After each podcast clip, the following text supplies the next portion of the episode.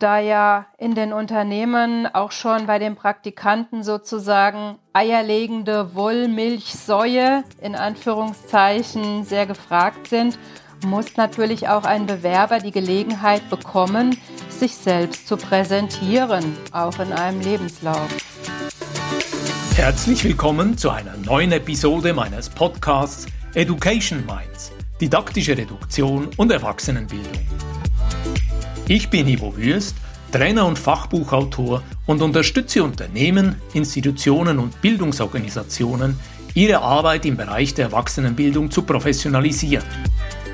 In diesem Podcast spreche ich mit kompetenten Gästen über innovative Formen der Bildungsarbeit. Du gewinnst wertvolle Hinweise und Inputs rund um das Thema didaktische Reduktion und Erwachsenenbildung. Ich freue mich, dass du heute wieder mit dabei bist. Willkommen zu einer neuen Folge der Podcast-Serie Education Minds, didaktische Reduktion und Erwachsenenbildung. Heute bei uns auf Besuch Dr. Simone Klein. Hallo Simone, ich freue mich sehr, dich heute im Gespräch mit dabei zu haben. Grüezi, Evo. Ich bin sehr froh, dass ich heute hier sein darf. Simone, du bist ja Spezialistin im Bereich Personalberatung. Du bist seit über 22 Jahren im Personalwesen tätig und auch Autorin des Fachbuches Kreativ zum Job. Ein Bewerbungsknicke von Junior bis Senior, der etwas andere Ratgeber. Dein Buch ist 2019 erschienen und ich würde gerne von dir hören, erzähl uns etwas über dich und deinen fachlichen Hintergrund. Also ich habe im Jahr 2000 im Personalwesen angefangen und habe diese Tätigkeit noch berufsbegleitend zu meinem Aufbaustudium absolviert. Ich durfte in Frankfurt für einen amerikanischen Finanzdienstleister als Assistentin arbeiten und war dort für den Betriebsrat zuständig. Dort habe ich sehr, sehr viele Einblicke in dem Bereich Human Resources allgemein bekommen und auch gesehen, von welchen Prozessen die Entscheidungsträger geleitet werden. In unserem Vorgespräch habe ich erfahren, ist das richtig? Du hast auch im hohen Norden, konkret, ich glaube in Stockholm, gearbeitet. Ist das richtig? Ich habe nach meinem Magisterabschluss ein Praktikum in Stockholm absolviert für eine Personalberatung, auch international. Das war allerdings mehr auf der Marketingseite. Mich würde interessieren, wenn wir jetzt heute ins Gespräch eintauchen. Du hast ja auch Erfahrung mit der Arbeit in der Schweiz. Was waren konkret deine Aufgaben hier und wie lange hast du Erfahrungen mit dem Umfeld in einem schweizerischen Kontext? Ich habe insgesamt neun Jahre in der Schweiz gelebt und vor meiner Selbstständigkeit als Bewerbungsberaterin für mehrere Headhunter und für eine Großbank in der Rekrutierungsabteilung gearbeitet. War das vor allem im Großraum Zürich oder hast du auch Bezug zu weiteren Regionen in der Schweiz? Meine Arbeitsorte waren immer in Zürich bzw. in der Zürcher Region, aber im Rahmen von Dienstreisen oder im Rahmen des Besuchs von Außenstellen durfte ich auch andere Regionen bereisen, auch im Rahmen von Kundenbesuchen. Besonders gut habe ich immer die Region Bern in Erinnerung, da bin ich sehr gerne hingereist.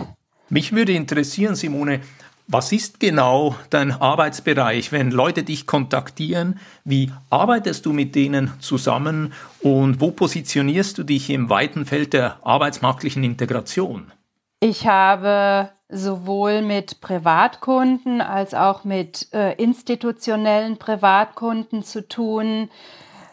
Institutionen konsultieren mich in dem Fall für ihre Studierenden, dass ich internationale Studierende bei ihren Bewerbungsprozessen begleiten darf, beziehungsweise im Vorfeld auf bestimmte Situationen briefen darf. Und Privatkunden kontaktieren mich, wenn sie sich beruflich verändern wollen, wenn sie eine Stelle suchen und das dann jeweils auf sämtlichen Senioritätsebenen. Das fängt schon beim Berufseinsteiger an, das geht aber manchmal auch schon bis hin in den Bereich kurz vor der Pensionierung oder auch über die Pensionierung hinaus. In deinem Buch hast du ja geschrieben vom Junior bis zum Senior. Aber hier würde ich gerne von dir hören, gibt es so eine Lieblingszielgruppe, mit der du besonders gerne arbeitest? Und wenn du mit diesen Menschen arbeitest, was ist dein Beratungsverständnis oder was ist dein Coaching-Ansatz? Mein Beratungsverständnis sieht so aus, dass ich meine Kunden versuche, auf die Bedürfnisse ihres Gegenüber zu briefen. Das heißt, ich zeige ihnen, wie die Gegenseite, die sie avisieren, tickt und versuche sie für deren Bedürfnisse und Befindlichkeiten zu sensibilisieren. Es wird eine Augenhöhe hergestellt, denn nur so kann ein erfolgreicher Bewerbungsprozess gut funktionieren. Und zwar für beide Seiten. Und gibt es da eine bestimmte Zielgruppe, wo du sagst, mit denen läuft es besonders rund, mit denen arbeite ich besonders gerne zusammen? Was sind das für Leute und wie ticken die? Wie sind die unterwegs? Also am liebsten sind mir Leute, die für mich auch ein Stück weit eine Herausforderung darstellen, die noch nicht alles wissen. Das heißt, wenn internationale Studierende oder Absolventen beispielsweise aus Indien, China auf mich zukommen und sich dafür interessieren, wie Rekrutierungsprozesse in Deutschland oder in der Schweiz funktionieren oder wenn ich ältere Menschen in der Beratung habe, die unsicher sind, die ich dann nochmal auf ganz andere Seiten und Aspekte aufmerksam machen kann, sodass sie sich nicht in Vorurteilen und damit auch nicht in Angst verrennen. Gibt es im Jahr 2022 noch Vorurteile?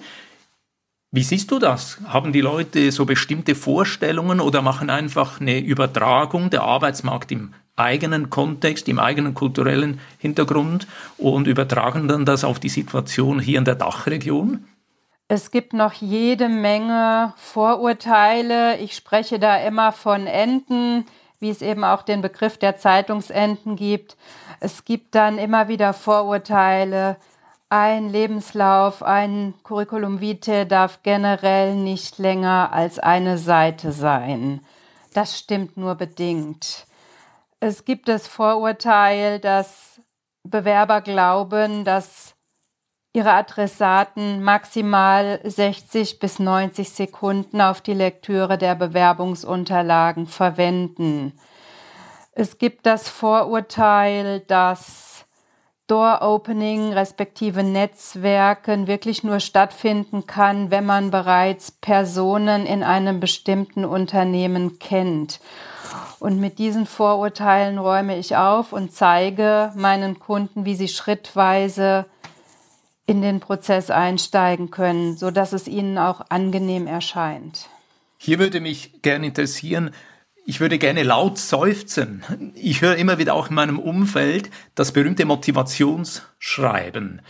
Braucht es dieses Motivationsschreiben noch? Schaut das irgendjemand in den Betrieben an? Oder kann man es sich auch erlauben und sagen, ich schicke einfach den Lebenslauf, ich wähle einen ganz anderen Zugang, aber ich verzichte auf das Motivationsschreiben? Wenn du, Ivo, mich, Simone, persönlich fragst, ich würde als Adressat sofort auf das Motivationsschreiben verzichten. Ich hatte bei der Sichtung der Unterlagen immer meinen ersten Blick auf den Lebenslauf den bezeichne ich auch als das Herzstück einer jeden Bewerbung und daraus habe ich mir die Daten für die Position, die ich zu besetzen hatte, rausgesucht. Natürlich habe ich das Motivationsschreiben dann auch noch gelesen und konnte daraus auch noch einige Schlüsse ziehen. Ich persönlich würde es allerdings abschaffen, würde die Unterlagen dann möglichst per E-Mail oder über ein System hochladen und eben zur Übermittlung der Unterlagen einen zwei, drei oder vierzeiler schreiben, indem ich mich nochmal auf einen Kontakt, der bereits bestand, beziehe und eben mitteile, dass ich die Unterlagen übermittle. Aber für mich würde es reichen. Den Kunden wiederum rate ich im Umgang dazu etwas anderes. Was empfiehlst du den Kunden ganz konkret? Solange im Inserat nichts von näheren Auskünften steht oder bitte bewerben Sie sich mit den vollständigen Unterlagen, dann ermutige ich Sie im Vorfeld zum Unternehmen Kontakt aufzunehmen und zu fragen, welche Art der über der Unterlagen zur Übermittlung notwendig sind, welche Unterlagen vielleicht in einem ersten Schritt und ob nicht vielleicht sogar für ein erstes Sichten der Lebenslauf und das letzte Diplom und das letzte Arbeits- oder Zwischenzeugnis ausreichen. Dann wiederum hat der Kunde einen Anknüpfungspunkt, er bekommt eine Antwort und kann sich dann wiederum auf diese Antwort auch beim nächsten Kontakt beziehen. Das wäre dann schon wieder eine Art Door-Opening. Schön, und das hat ja auch einen Bezug zum Namen von unserer Podcast-Serie hier, didaktische Reduktion und Erwachsenenbildung. Das heißt, du empfiehlst auch mal zuerst anzufragen, wie habt ihr es gerne, wenn aus dem Ausschreibungstext nicht alles klar ist.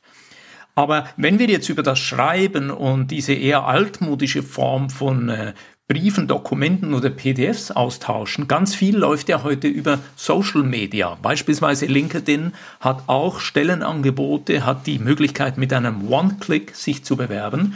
Mich interessiert, Simone, was empfiehlst du deinen Kundinnen und Kunden bezüglich Social Media und wie bist du selber mit Social Media unterwegs? Also ich bin zurzeit aktiv auf LinkedIn unterwegs würde aber bei solchen Bewerbungen über die Plattformen, mit denen ich nun keine Erfahrung habe, dazu raten, über den Bewerbungslink mit dem Unternehmen bzw. einer genannten Kontaktperson Kontakt aufzunehmen und zu fragen, ob die Unterlagen oder ein Teil der Unterlagen auch per E-Mail oder auf einem anderen Weg übermittelt werden können. Wenn wir jetzt so den Blick nochmal auf Fokus, auf Konzentration, auf Reduktion werfen. Eine Zeit lang ist ja in Mode gekommen, dass einige Leute einen sogenannten One-Pager, das heißt ein Lebenslauf, der wirklich maximal eine A4-Seite, einige haben es auf A5 gebracht und die wichtigsten Elemente quasi aufgenommen hat. Arbeitest du mit One-Pager? Empfiehlst du den Leuten das oder sagst du Hände weg, das braucht es nicht? Ich persönlich kenne die One-Pager ausschließlich aus dem Bereich des Investment Bankings und habe es aus anderen Ländern gehört, wobei ich aus den anderen Ländern die Gerüchte auch bisher nicht verifizieren konnte. Hier wäre auch mein Rat nachzufragen, wie lang ein Lebenslauf sein darf oder soll, wenn nicht ausdrücklich nur eine Seite verlangt wird, gebe ich den Leuten den Tipp, sich etwas mehr Platz einzuräumen. Wie gesagt, aus meiner Sicht ist der Lebenslauf das Herzstück. Und da ja in den Unternehmen auch schon bei den Praktikanten sozusagen eierlegende Wollmilchsäue in Anführungszeichen sehr gefragt sind, muss natürlich auch ein Bewerber die Gelegenheit bekommen, sich selbst zu präsentieren, auch in einem Lebenslauf. Ich würde gerne bei diesem Gespräch noch von dir so eine Antwort hören. Manchmal gibt es ja Menschen, die sagen, ich will jetzt einen Wechsel von meinem angestammten Geschäftsfeld oder ich will in eine neue Branche. Vielleicht jemand sagt, ich will jetzt neu mehr Sinnhaftigkeit in meinen, mein Leben einladen und zum Beispiel bei einer Non-Profit-Organisation arbeiten. Dann kann es aber sein, dass so ein Wechsel in einen neuen Bereich auch mit einer Lohneinbuße verbunden ist. Wie führst du da die Gespräche und hast du da Empfehlungen oder eine bestimmte Perspektive? Meine Perspektive sieht in solchen Fällen so aus, als dass ich meinen Eindruck zu dieser Situation wiedergebe. Also es hat, das ist eine Beratung und in dieser Form ist da aus meiner Sicht keine Didaktik. Es ist so, dass wenn man aus einem gut bezahlten Job in der freien Wirtschaft in den Non-Profit-Bereich wechselt oder in eine Branche, die nicht so gut bezahlt ist, weil die Konditionen anders sind, dass man dann natürlich mit Lohneinbußen zu rechnet hat weil in der anderen Branche das Budget für den höheren Lohn überhaupt nicht vorhanden ist. Man muss sich im Vorfeld oder man darf sich im Vorfeld die Frage stellen, ob denn eine Einbuße des Gehalts oder eine vorübergehende Einbuße mit den persönlichen finanziellen Verhältnissen übereinstimmt. Und wenn es nicht möglich ist, empfehle ich, Zwischenschritte einzulegen, und möglichst viele und dann schrittweise immer weniger Bestandteile aus dem alten Job mit ins neue Betätigungsfeld zu übernehmen, damit man den Cut nicht vollständig auf einmal macht und nicht ganz die gewohnten Pfade verlässt. Die Alternative wäre natürlich, sich beim Arbeitgeber die Genehmigung einzuholen oder die Möglichkeit, das Pensum zu reduzieren und vielleicht auf einem geringen Pensum zusätzlich bei einer Non-Profit-Organisation oder im Ehrenamt zu arbeiten. Das ist ein schöner Ansatz. Das gefällt mir sehr, so ein adaptiver Zugang, schrittweise in die neue Realität hineinwachsen, Erfahrungen sammeln und vielleicht noch 60 Prozent in der alten Anstellung, aber bereits 20, 40 Prozent in einer neuen Beschäftigung und auch mal austesten und auch mal Erfahrungen sammeln, wie sich das anfühlt. Zum Abschluss von unserem heutigen Gespräch, Simone, ich habe es eingangs gesagt, rund 22 Jahre bist du im Personalwesen unterwegs und rund neun Jahre hier in der Schweiz. Wir haben ja Zuhörerinnen aus der Schweiz, aus Deutschland, aus Österreich, zum Teil auch international. Und meine Frage ist, was ist dein Blick von oben auf diese unterschiedlichen Arbeitsmarktsysteme oder vor allem, was sind die großen Unterschiede zwischen Deutschland und der Schweiz? Wer in der Schweiz arbeiten darf oder will, kann sich aus meiner Perspektive sehr, sehr glücklich schätzen, denn den Schweizer Arbeitsmarkt habe ich immer als sehr, sehr viel flexibler im Vergleich zum deutschen empfunden. Es gibt in der Schweiz auch ein Arbeitsrecht, was Mitarbeitende und Unternehmer schützt, aber es wird insgesamt sehr viel flexibler gehandhabt. Auch das Door-Opening und das, das Netzwerken, das ist in der Schweiz sehr viel mehr bekannt und funktioniert besser. Und was dieses Modell, was ich eben vorgestellt habe, dass man bei einem Stellenwechsel mit einem gewissen Pensum im alten Job bleibt und nebenher versucht, sich ein zweites Standbein aufzubauen. Das ist aus meiner Sicht, aus meiner Erfahrung in Deutschland schwerer als in der Schweiz, weil insgesamt die Teilzeitarbeit hier in Deutschland längst nicht so hoch angesehen ist. Das ist doch eine wunderbare Zusammenfassung jetzt ganz am Schluss von der heutigen Podcast-Folge. Liebe Simone, ich bedanke mich sehr, dass du uns Einblick in deine Erfahrung und Expertise geschenkt hast. Und wenn sich jetzt Zuhörerinnen und Zuhörer an dich wenden wollen, wie können sie dich erreichen? Am besten über meine Homepage kreativzumjob.de oder kreativzumjob.dh und auf LinkedIn bin ich natürlich auch erreichbar. Ich bedanke mich für das heutige Gespräch und ich wünsche dir bei deiner weiteren Coaching- und Beratungstätigkeit alles Gute, liebe Simone. Danke vielmals, dass ich dabei sein durfte. Vielen Dank fürs Zuhören in dieser Podcast-Folge. Wenn Ihnen diese Ausgabe gefallen hat, abonnieren Sie unseren Kanal und empfehlen Sie diese Sendung hier an eine Person aus Ihrem Netzwerk. Wenn dir diese Podcast-Folge gefallen hat, dann freue ich mich über einen Like und eine positive Bewertung auf Apple und Spotify. Mehr Informationen zu mir und meiner Arbeit findest du auf www.education-minds.com und auf LinkedIn. Alle Links findest du immer auch in den Show Notes. Ich freue mich, dich auch in der nächsten Episode wieder mit dabei zu haben. Bis dann, dein Gastgeber Ivo Würst.